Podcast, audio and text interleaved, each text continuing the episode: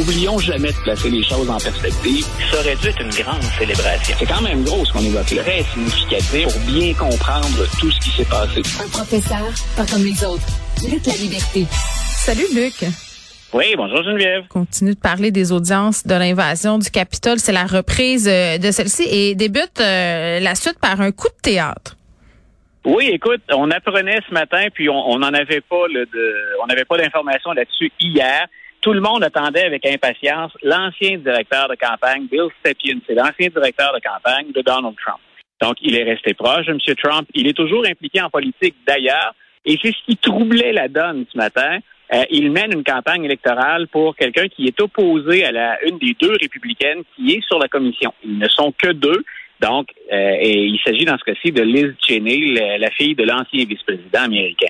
Donc, Bill Stepien, ce matin, ce qu'on apprend, sa conjointe, le travail est commencé, on va accoucher pendant la journée. Donc, euh, il ne peut pas se présenter.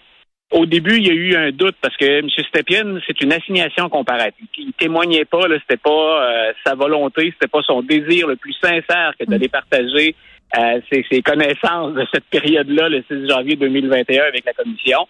Donc, ça a troublé aussi un peu les membres de la commission parce que on attend des informations de M. Stepien, puis on le dit, un peu une mise en scène, il y a un scénario qui est écrit d'avance dans l'ordre dans lequel on veut avancer la preuve ou les éléments de preuve.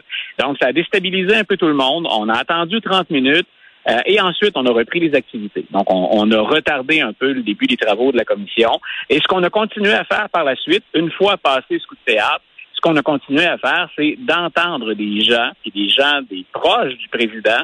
Euh, M. Stepien, par exemple, son avocat a lu une déclaration, euh, ce que ce que M. Stepien avait à dire ou un résumé. Euh, on a encore entendu William Barr, l'ancien procureur général. Est-ce que ces gens-là sont venus dire, c'est nous, un, on avait averti Donald Trump de ne pas se déclarer gagnant le soir de l'élection. Euh, on n'avait pas les chiffres, puis statistiquement, ce qu'il nous disait pour les fraudes, ça ne tenait pas la route. Et une fois de plus, on est venu confirmer M. Trump vit dans une réalité alternative, dans un monde qui n'est pas la réalité, qui n'est pas le même que l'ensemble des gens qui gèrent les élections.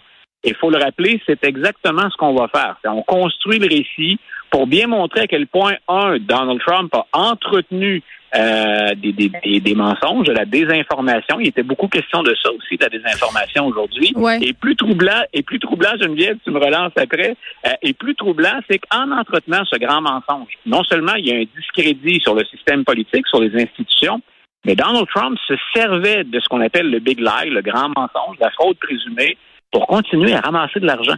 Et cet argent-là devait servir à le défendre, c'est-à-dire ou à nourrir finalement le travail devant les tribunaux pour montrer qu'il y avait fraude, ce qui n'a pas été le cas. Donald Trump a gardé cet argent-là pour lui. Donc, tu vois un peu le caractère explosif. Il y a des choses qu'on savait là-dedans, mais on vient ajouter à la pile de renseignements troublants qu'on a déjà sur Trump et son administration. Donc, c'est de se dire euh, à quel moment Donald Trump a compris qu'il avait perdu et pourquoi il continuait malgré tout ça, malgré les preuves qui s'alignaient devant lui à affirmer le contrat et, c'est la, la théorie de l'argent pour continuer à amasser de l'argent?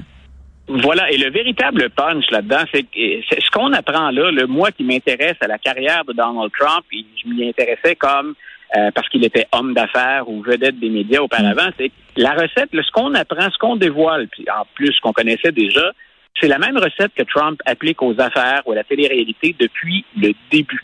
Donc, il n'y a, y a rien là-dedans qui vient me surprendre. Ce que j'attends toujours, c'est est-ce qu'on va se contenter d'exposer ça ou si éventuellement on va dire, ben nous, on recommande au ministre de la Justice de poursuivre Donald Trump. Ce serait étonnant, c'est pas impossible. Mais, c'est ça, je trouve ça intéressant ce que tu dis, Luc, parce que rien qui nous surprend du personnage qu'on suit depuis des années dans plein de contextes, ce qui est surprenant dans ce cas-ci, c'est à quel point il a pu se glisser dans les mailles du système, malgré, écoute, là, euh, plusieurs tentatives de destitution, des poursuites qui s'empilent, du monde qui lui tourne le dos, et, malgré tout ça, il réussit toujours à pas payer pour ce qu'il a fait. C'est ça qui est surprenant. Et quand on parle de jeu politique, le costaud, puis dans certains cas malhonnête ou d'intimidation, euh, quand on a laissé entendre dans les médias, ça a circulé un peu partout, là, il n'y a pas un, un, journal ou un site en particulier, on a dit c'est une possibilité réelle que Merrick Garland, le procureur général, euh, poursuive Donald Trump. Steve Bannon, qui est l'ancien conseiller de, de, Donald Trump, mais qui est aussi, aussi connu pour avoir créé puis euh, disséminé un peu partout de la désinformation. Steve Bannon, rappelons-le, qui avait été arrêté, mais qui a obtenu une grâce de Donald Trump. Steve Bannon a dit, si jamais le procureur des, général des États-Unis accuse Donald Trump, quand les républicains prennent le pouvoir, nous, on va le destituer.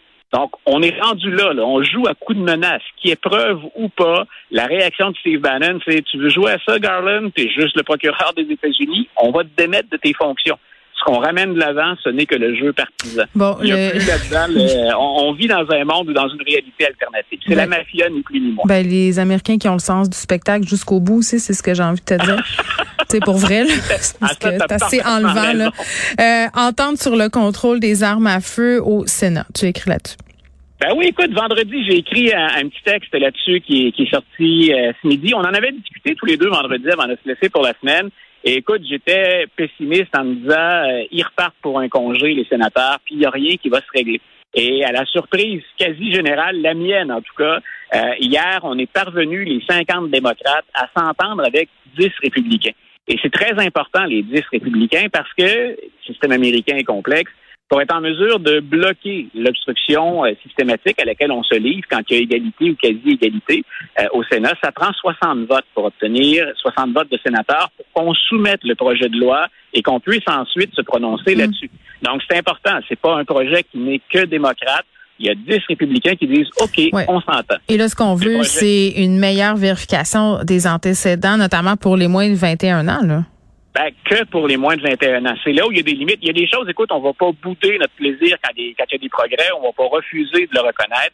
C'est très timide, mais euh, en 2022, même les choses timides, c'est positif et on devrait aller de l'avant. Et quand tu réfères aux antécédents, ce que ce dont on discutait, ce qui avait été avancé, ce que Joe Biden souhaitait, c'était euh, interdire les armes d'assaut, euh, la vérification des antécédents pour tout le monde, et encore mettre en place ce qu'on appelle aux États-Unis les, les lois red flag. C'est-à-dire que toi et moi, par exemple, on a un ami commun qui a un comportement qui a changé beaucoup, qui pourrait représenter une menace pour notre communauté. On aurait le droit de le rapporter aux autorités. Donc, aux États-Unis, entre autres en Floride, qu'on blâme souvent, en Floride, ça fonctionne bien, ce système-là. Donc, euh, on a dit, ben, on aimerait ça mettre ça en place. Les républicains n'ont pas embarqué dans ce jeu. Mais c'est comme un euh, système de délation, c'est sûr que c'est ce qu'ils doivent dire. Oui, voilà. Voilà. Puis en même temps, pour les républicains, il faut être stratégique aussi. C'est qu'on est en élection cette année. Il y a beaucoup de républicains qui votent avec les démocrates, qui se représentent pas. Mais pour les autres, ce qu'on veut montrer à la population, c'est écoutez, regardez, on est même prêt à travailler avec les démocrates pour faire quelque chose.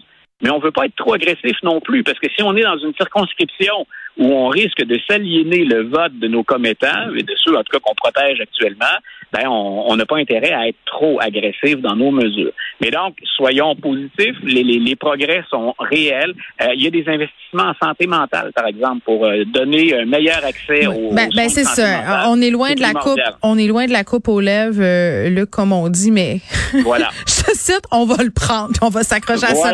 Luc, Luc, la liberté, merci. On se retrouve vendredi. Parfait, bye.